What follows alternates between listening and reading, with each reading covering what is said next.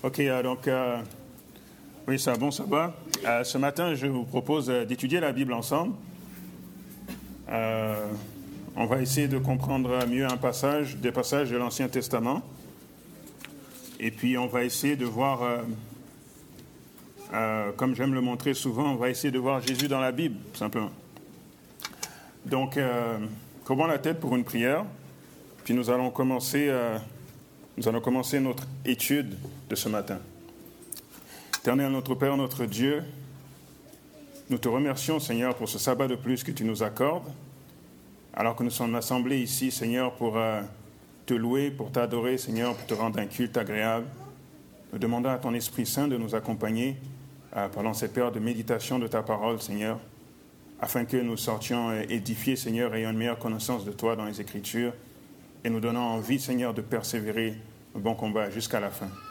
C'est en nom de ton Fils Jésus que nous te prions. Amen. Donc, euh, le message ce matin a pour titre euh, La défaite du géant. La défaite du géant. Ouvrez vos Bibles dans Genèse chapitre 3 et le verset 15. Genèse chapitre 3 et le verset 15. Donc, euh, comme je dis, on va vraiment étudier la Bible ce matin, donc préparez-vous à voir plusieurs versets. Genèse chapitre 3 et le verset 15. C'est un verset, euh, c'est un verset bien connu sur euh, la conséquence qu'a eu la désobéissance d'Adam et Ève dans le monde.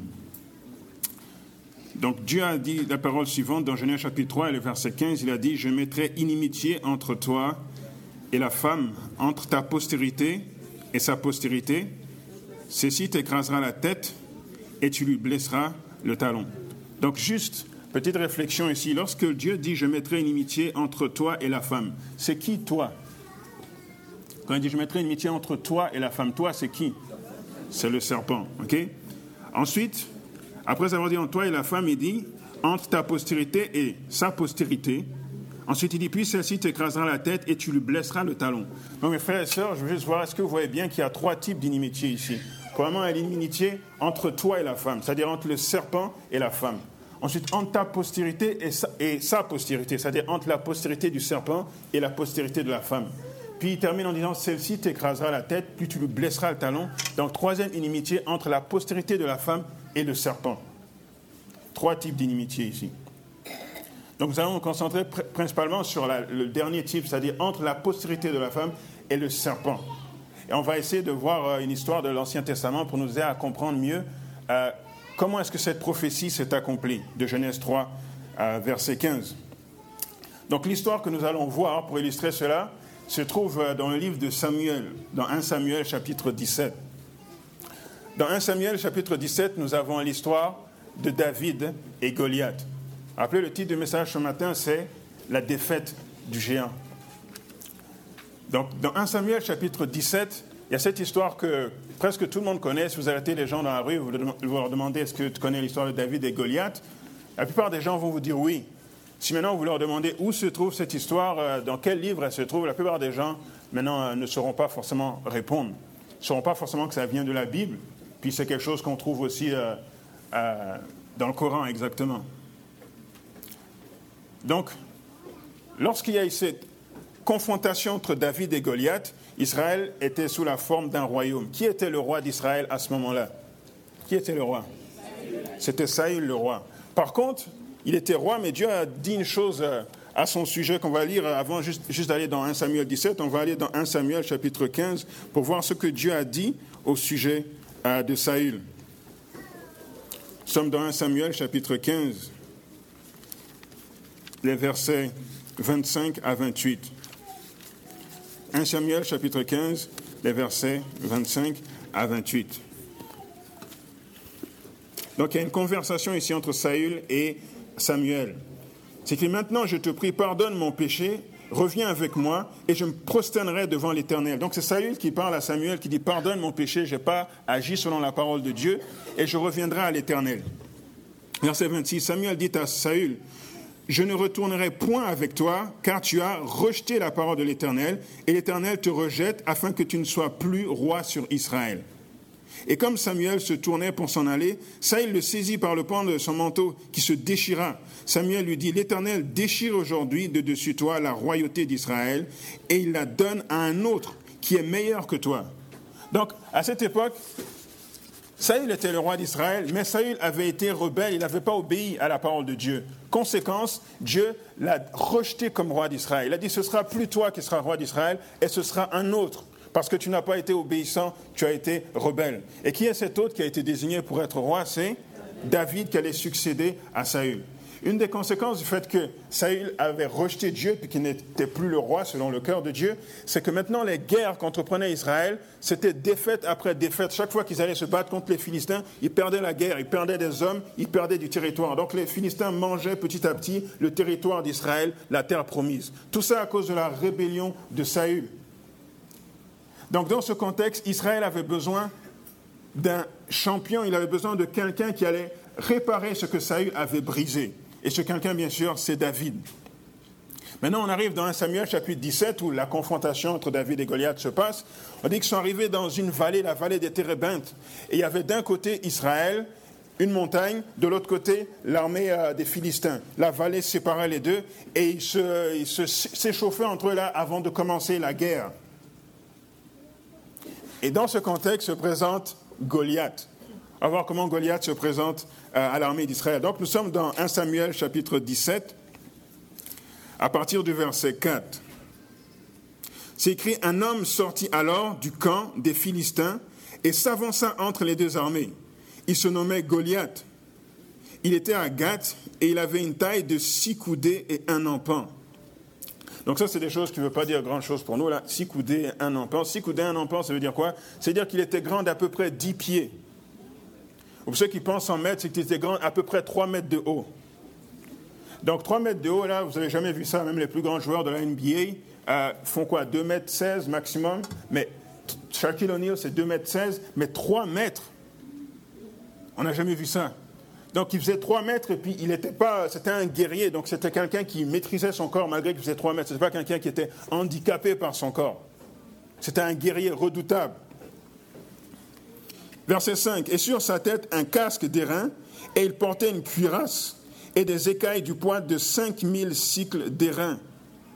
Donc il avait une armure sur lui d'écailles de 5000 cycles d'airain. Encore une fois, en conversion, 5000 cycles, ça veut dire quoi? C'est-à-dire quelque chose d'environ 157 livres sur lui, en termes d'armure. Donc ça fait en kilos, ça fait à peu près 70, 71 kilos sur lui. Il y a des gens qui pèsent même pas 71 kilos. Donc il avait 71 kilos sur lui comme armure.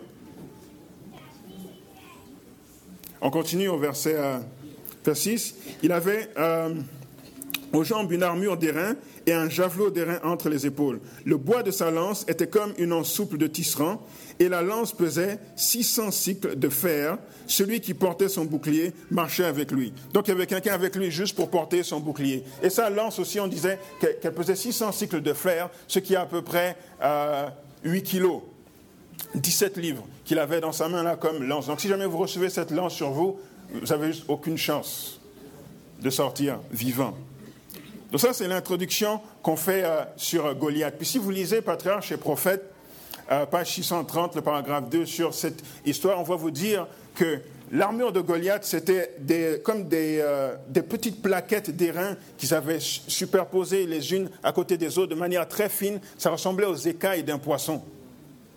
Et ce n'est pas, pas un hasard que ça ressemblait aux écailles d'un poisson, c'était pour ressembler au dieu philistin qui est Dagon, qui est un dieu poisson, c'est-à-dire c'est un moitié homme, jusqu'ici, là, puis en bas, la forme d'un poisson, un peu comme une sirène. Donc c'est ça le dieu des, euh, des, Philistins. Et donc Goliath, avec son armure, ça ressemblait au dieu Dagon des Philistins. Donc ça, c'est Goliath quand il se présente. Invincible, 3 mètres de haut, euh, guerrier depuis sa jeunesse, 70 kilos d'armure sur lui, une lance de 8 kilos, invincible, quoi. Puis la description de David qui est faite... Euh, toujours dans Samuel chapitre 17, mais allons voir au verset 52 la description qui est faite au sujet de David, pour voir à quoi est-ce, euh, à quoi est-ce que David ressemblait dans cette histoire. Donc 1 Samuel chapitre 17, verset 42. 42.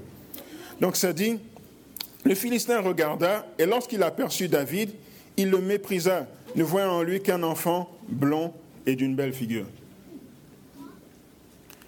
Donc d'un côté, vous avez Goliath, invincible, comme vient de décrire. De l'autre, vous avez David, un enfant, blond et de belle figure. Comme, comme il est cute. Puis il arrive là, sur le, sur le terrain, puis Goliath se dit, mais pourquoi est-ce que vous envoyez un enfant mourir? Vous n'avez pas un vrai guerrier là qui peut venir m'affronter? Et on va voir euh, dans l'histoire que ben, David était euh, très très zélé pour l'Éternel et il ne fallait pas se fier à son apparence. Donc ça, c'est l'introduction de Goliath et David, les deux champions, le champion d'Israël versus le champion euh, des Philistins. Saül, qui était le roi d'Israël, c'est lui qui devait être au front à la place de David, mais parce qu'il était désobéissant, il fallait un autre champion. Maintenant, allons voir, euh, allons introduire un peu David sur ce qu'il, faisait, dans quel contexte est-ce qu'il est venu sur le champ de bataille? David, il était d'une famille de huit enfants et puis il était le plus jeune, et son père l'a envoyé sur le champ de bataille pour voir ses frères. Va porter de la nourriture aux frères, puis va voir comment ils se portent. Mais ses frères, lorsqu'ils ont vu David arriver, ils l'ont, méprisé, ils ont mal interprété ce qui se passait. On est au verset 28 de 1 Samuel chapitre 17. C'est Eliab, son frère aîné, donc le, grand frère de David, Eliab, son frère aîné, qu'il avait entendu parler à ses hommes, fut enflammé de colère contre David, et il dit, pourquoi es-tu descendu? Et qui as-tu laissé euh, à qui as-tu laissé ce peu de brebis dans le désert? Je connais ton orgueil et la malice de ton cœur. C'est pour voir la bataille que tu es descendu. pourquoi tu es venu nous déranger? Tu es venu nous voir, nous battre. Tu, aurais dû rester à t'occuper à des brebis de notre Père. Et il ne se rendait pas compte que ce David qu'il est en train de mépriser ou de se moquer de lui, c'était lui justement qui allait les délivrer des Philistins. Donc on l'accuse de curiosité. David, il était euh, vraiment zélé pour l'Éternel. Lorsqu'il a entendu qu'il y avait ce champion qui s'est détaché pour venir menacer Israël, il a dit euh, au verset 26, on dit David dit aux hommes qui se trouvaient près de lui, que fera-t-on à celui qui tuera ce Philistin et qui ôtera l'opprobre d'Israël Qui est donc ce Philistin, cet incirconcis, pour insulter l'armée du Dieu vivant? Donc qui est cet incirconcis qui insulte l'armée du Dieu vivant? Il était très zélé, il n'avait pas peur, David. Donc Saül qui a entendu ça, il a dit, OK, faites venir euh, ce jeune. On l'a fait venir. Il dit, OK, qu'est-ce qui se passe? Il dit, oui, bah, je vois Goliath qui donne un défi, et euh, moi, je veux prendre le défi. Puis il faut comprendre à l'époque que quand vous avez deux champions qui s'affrontent, vous pouvez lire un Samuel 17, vous allez voir euh, Goliath quand il lance son défi, il dit la chose suivante, les deux champions s'affrontent. Si Goliath gagne, la guerre est finie là, tous les autres se soumettent. Si c'est David qui gagne, la guerre est finie, tous les Philistins se soumettent. Donc c'est un champion contre un champion, mais celui qui gagne a déterminé l'issue de la guerre. Donc c'est vraiment, c'est pas juste on va tuer puis après on va voir. Non, non, il a déterminé l'issue de la guerre. Donc Saül le fait venir, puis il dit ok, va, puis affronte Goliath. Il lui fait porter son armure, son armure de roi.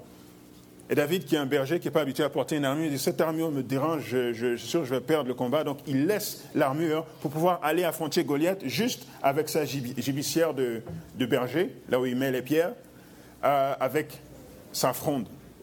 Et puis c'est tout. Parce que l'armure qu'il avait, en fait, c'était l'armure, euh, l'armure de l'Éternel.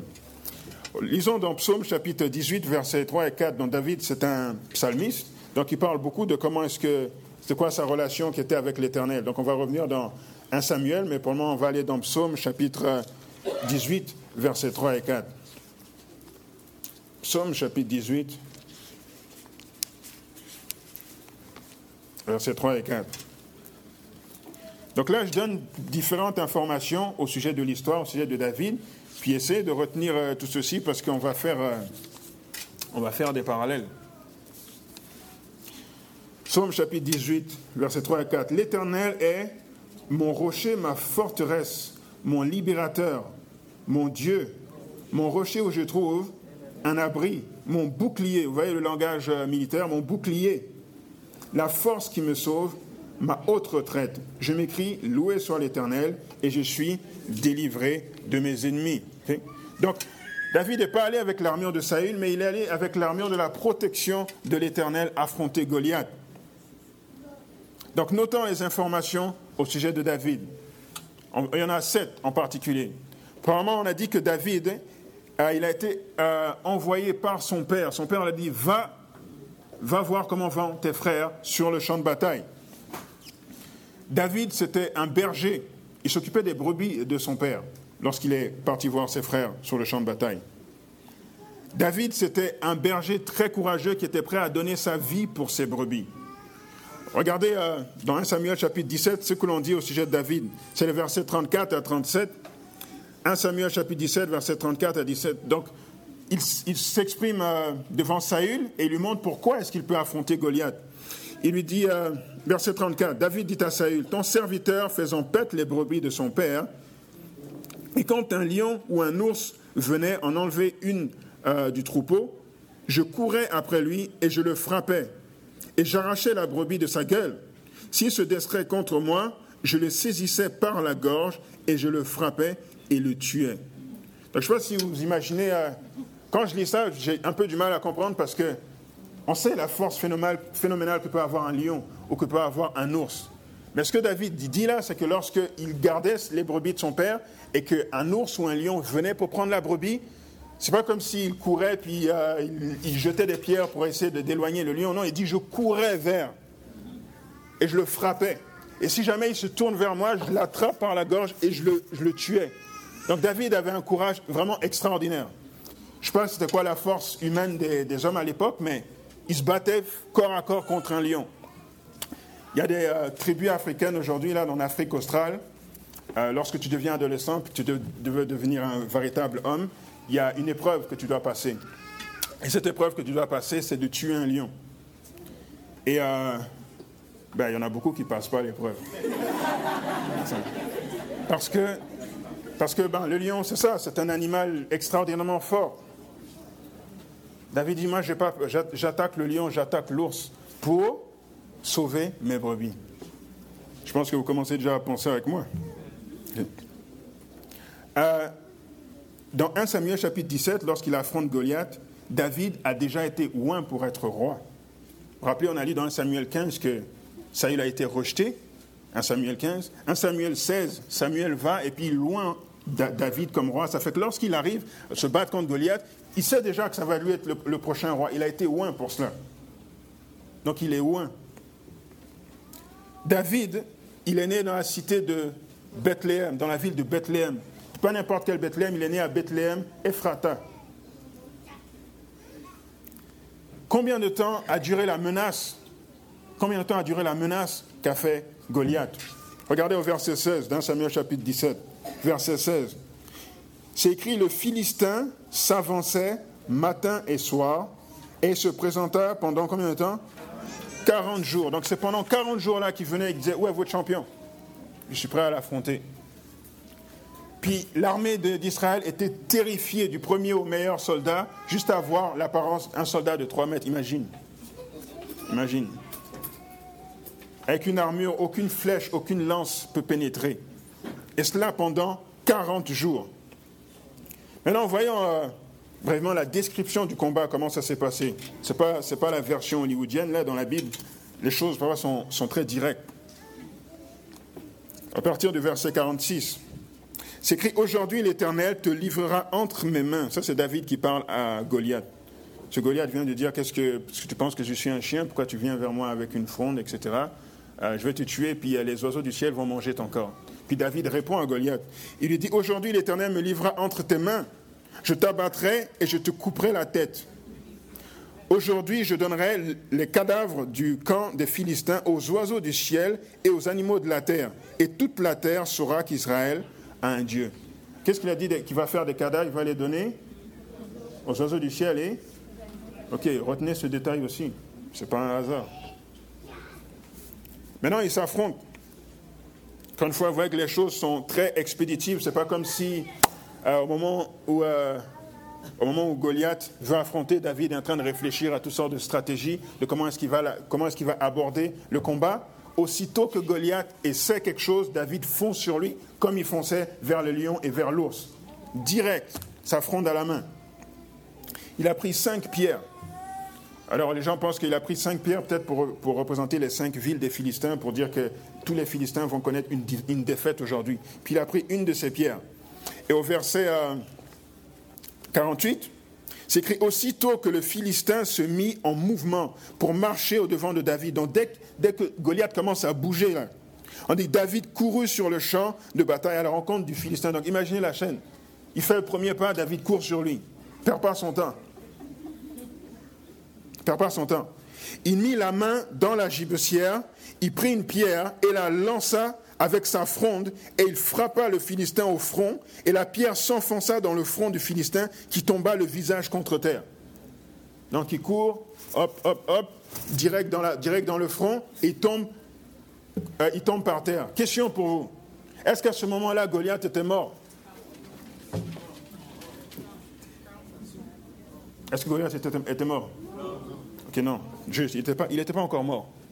Mais est-ce que Goliath était hors de, de nuire? Il était chaos. Ok, ah, d'accord. Verset 51. Il courut, s'arrêta près du Philistin, se saisit de son épée, qu'il tira du fourreau et le tua. Donc, effectivement, il n'était pas mort. C'est à ce moment-là qu'il est, mort. Et il euh, lui coupa la tête. Les Philistins, les Philistins voyant que, leur héros était mort, prirent la fuite. Donc, l'issue de la guerre est déterminée. Maintenant, euh, on vient de parler de David, qui a été envoyé par son père voir ses frères sur le champ de bataille. Lorsque ses frères l'ont reçu, ils ont dit, mais qu'est-ce que tu fais là? Tu viens juste regarder le combat, euh, tu peux rien apporter euh, vraiment ici. David était zélé pour Dieu. Il a attaqué euh, Goliath au nom de l'Éternel. David était un berger. David a été envoyé par son père. David a été loin pour être roi.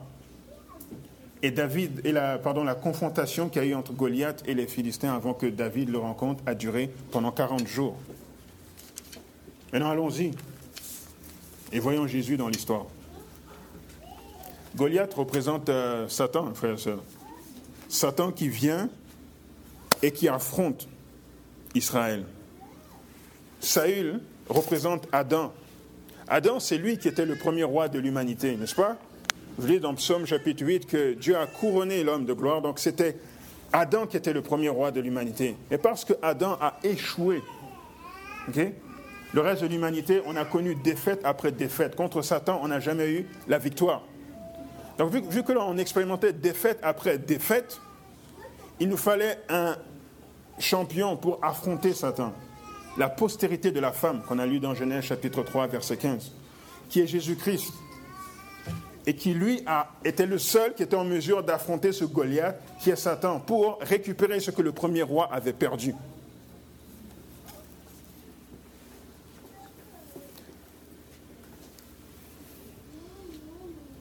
Qui est-ce qui a envoyé Jésus-Christ? Dans Jean chapitre 3, verset 17, il dit Dieu, en effet, n'a pas envoyé son Fils dans le monde pour qu'il juge le monde, mais afin que le monde soit sauvé par lui. Donc c'est son Père qui l'a envoyé. Au nom de qui est-ce que Jésus est venu? Au nom de son Père, il dit Je suis venu au nom de mon Père et vous ne me recevez pas, mais si un autre vient en son propre nom, vous le recevez. Ça, c'est Jean chapitre 5, verset 43. Est-ce que Jésus a été loin pour être roi? Est-ce que Jésus a été loin pour être roi? Ok, on va juste lire Luc chapitre, Luc chapitre 17. Luc chapitre 4, pardon, versets 17 à 18, au propos de l'onction de Jésus. Luc chapitre 4.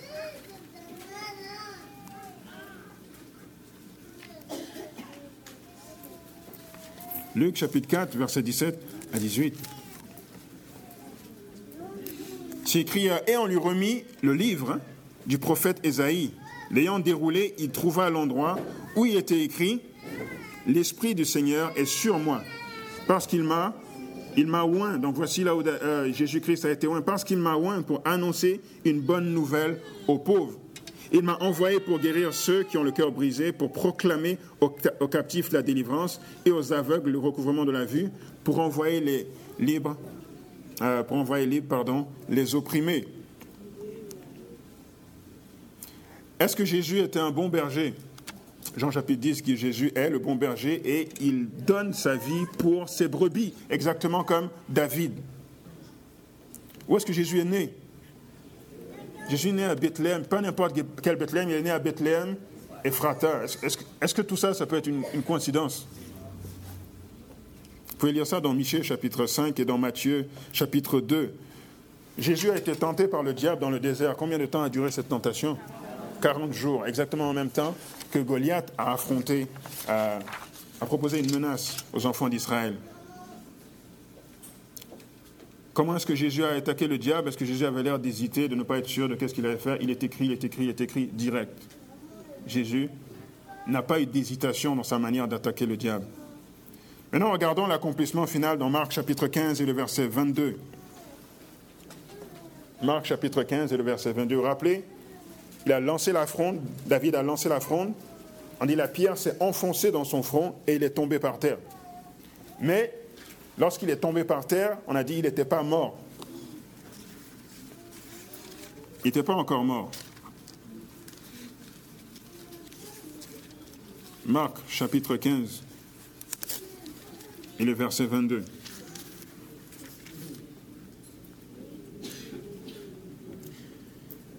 C'est écrit, et ils conduisirent Jésus au lieu nommé Golgotha, ce qui signifie quoi?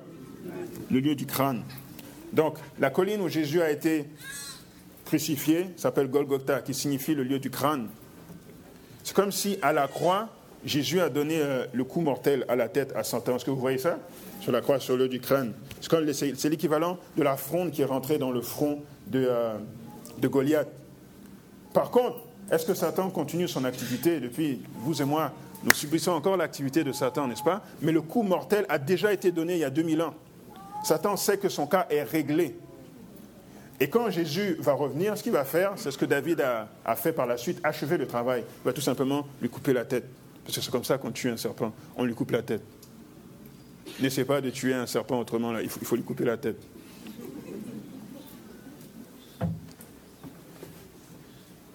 Euh, Apocalypse. Apocalypse chapitre 8 et le verset 5. Essayez de vous montrer autre chose. Apocalypse chapitre 8 et le verset 5.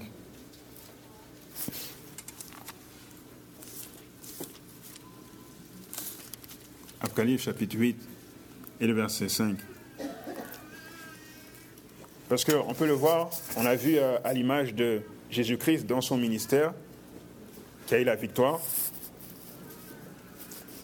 euh, ok, excusez-moi, juste avant, juste avant d'aller là, je vais vous faire lire Apocalypse chapitre 19 et le verset 17 et 18, puis après on va revenir dans Apocalypse chapitre 8. Apocalypse chapitre 19, verset 17 et 18, il ne faut pas que, je manque ces parties. Apocalypse 19, verset 17 et 18, c'est écrit « Et je vis un ange qui se tenait dans le soleil, et il cria d'une voix forte, disant à tous les oiseaux qui volaient par le milieu du ciel, venez rassemblez-vous pour le grand festin de Dieu afin de manger la chair des rois, la chair des chefs militaires, la chair des puissants, la chair des chevaux et de ceux qui les montent, la chair de tous, de tous libres et esclaves, petits et grands. Vous vous rappelez dans la lutte avec Goliath Elle dit, je vais faire en sorte que les oiseaux du ciel vont manger ta chair. Et Jésus-Christ, à son retour, à la fin, c'est ça qui arrive au royaume de Satan. Tous les grands qui ont suivi Lucifer, ils deviennent un festin pour les oiseaux du ciel. Mais maintenant, au retour de Jésus-Christ, ce que je vais vous montrer dans Apocalypse chapitre 8 et le verset 5, il y a là encore un magnifique parallèle. Apocalypse chapitre 8 et le verset 5. Ça, c'est quand le septième sceau est ouvert. Quand le septième sceau est ouvert, c'est-à-dire c'est la fin du monde, il n'y a, plus rien après ça.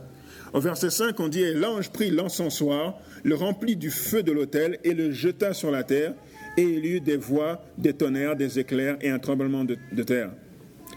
Donc l'encensoir, là, au verset 4, on nous dit que la fumée des parfums monta avec la prière des saints, de la main de l'ange de Dieu. Donc celui qui a la prière des saints, celui qui intercède pour nous au ciel, c'est qui? C'est Jésus-Christ. Donc lorsque Jésus-Christ n'a plus cet encensoir avec, la fumée, ça veut dire que Jésus, il n'intercède plus. C'est fini. Donc lorsque l'ange, cet ange-là représente Jésus-Christ, il le lance sur la terre, c'est la fin, il n'intercède plus. Maintenant, si vous vous rappelez, Goliath, on a dit il était couvert de la tête aux pieds des reins de métal. Donc c'est comme si, si vous voyez Goliath, vous voyez un, un homme qui brille entièrement de métal. C'est un homme de métal. Si vous pensez à la statue de Daniel chapitre 2, c'est une statue, c'est un homme de différents métaux, or, bronze, or, argent, bronze, fer. C'est un homme de métal. Donc Goliath, oui, il représente Satan, puis il représente aussi la succession de ce monde euh, sur terre, qui sont les royaumes de Satan. Donc Jésus qui est au ciel, qui est comme David, on a vu que David est un parallèle de Jésus, il intercède pour ses brebis, et puis il attaque Goliath, qui est l'homme de métal, la statue de métal. Puis là, vous avez l'image de l'ange au ciel. Je ne sais pas si vous savez à quoi ça ressemble, un encensoir, mais c'est comme une grosse boule avec des chaînes qui montent jusqu'ici. Donc on le tient comme ça. Ça tourne. Donc lorsqu'il le lance sur terre, dans Calais chapitre 8, verset 5, vous imaginez, il le lance sur la terre. Ça ressemble à une fronde, la même fronde qu'avait David. Maintenant, il le lance sur la terre. David, c'est venu frapper le front de Goliath, mais pour Jésus, c'est comme, vous savez comment a été détruite la statue dans Daniel chapitre 2 On dit une pierre qui se détache sans le secours d'aucun main, qui vient, qui frappe la statue et qui la détruit. Donc Jésus met fin à tous les royaumes de ce monde à son retour. Le royaume de Satan est fini. La victoire, la défaite euh, du géant est confirmée. Euh, encouragement pour nous, on va finir avec ce verset. 2 Corinthiens chapitre 10 et versets 3 et 4. 2 Corinthiens chapitre 10 et versets 3 et 4.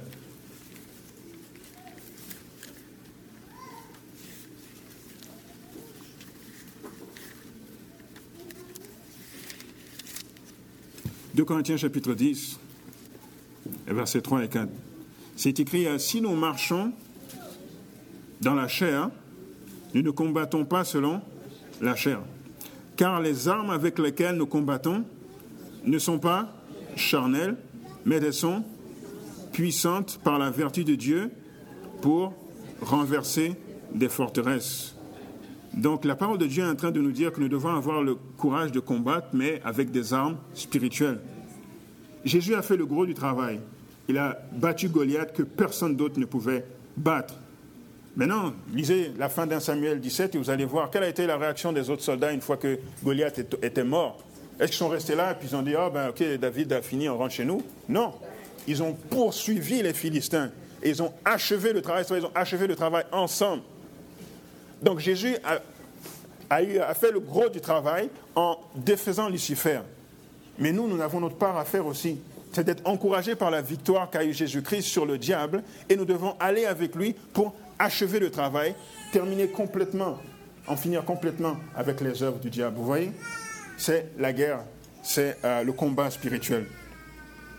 Donc, euh, frères et sœurs, j'espère que vous avez pu voir euh, Jésus dans la Bible ce matin et que vous allez être encouragés à, continuer le combat spirituel et que vous allez vous dire que vous vous rappelez que Jésus a déjà, a déjà tracé entièrement le chemin en fait et puis que nous avons juste à suivre à suivre ces traces.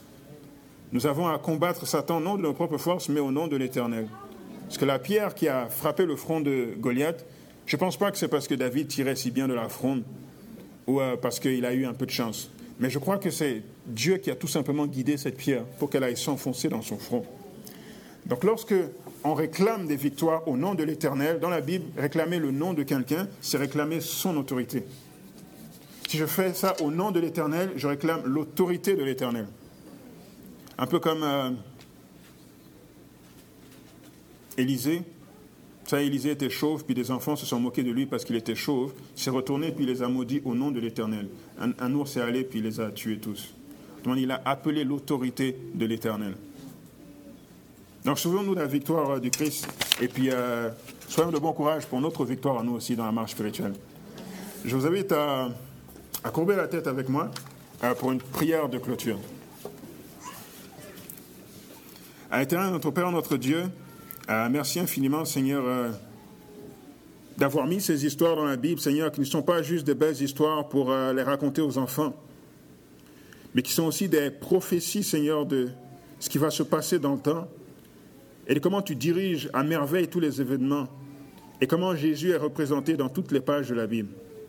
Afin que nous soyons encouragés, Seigneur, à combattre le bon combat, Seigneur, à persévérer jusqu'à la fin, à encourager d'autres, Seigneur, à, ne pas être terrifiés devant les attaques de l'ennemi, car euh, il nous fait croire, Seigneur, qu'il euh, peut encore gagner, alors que la défaite, sa défaite est déjà confirmée depuis 2000 ans. Il aurait juste à prendre courage, Seigneur, et à poursuivre, achever le travail qui a déjà été commencé par toi. C'est ma prière pour euh, chacune des personnes ici présentes.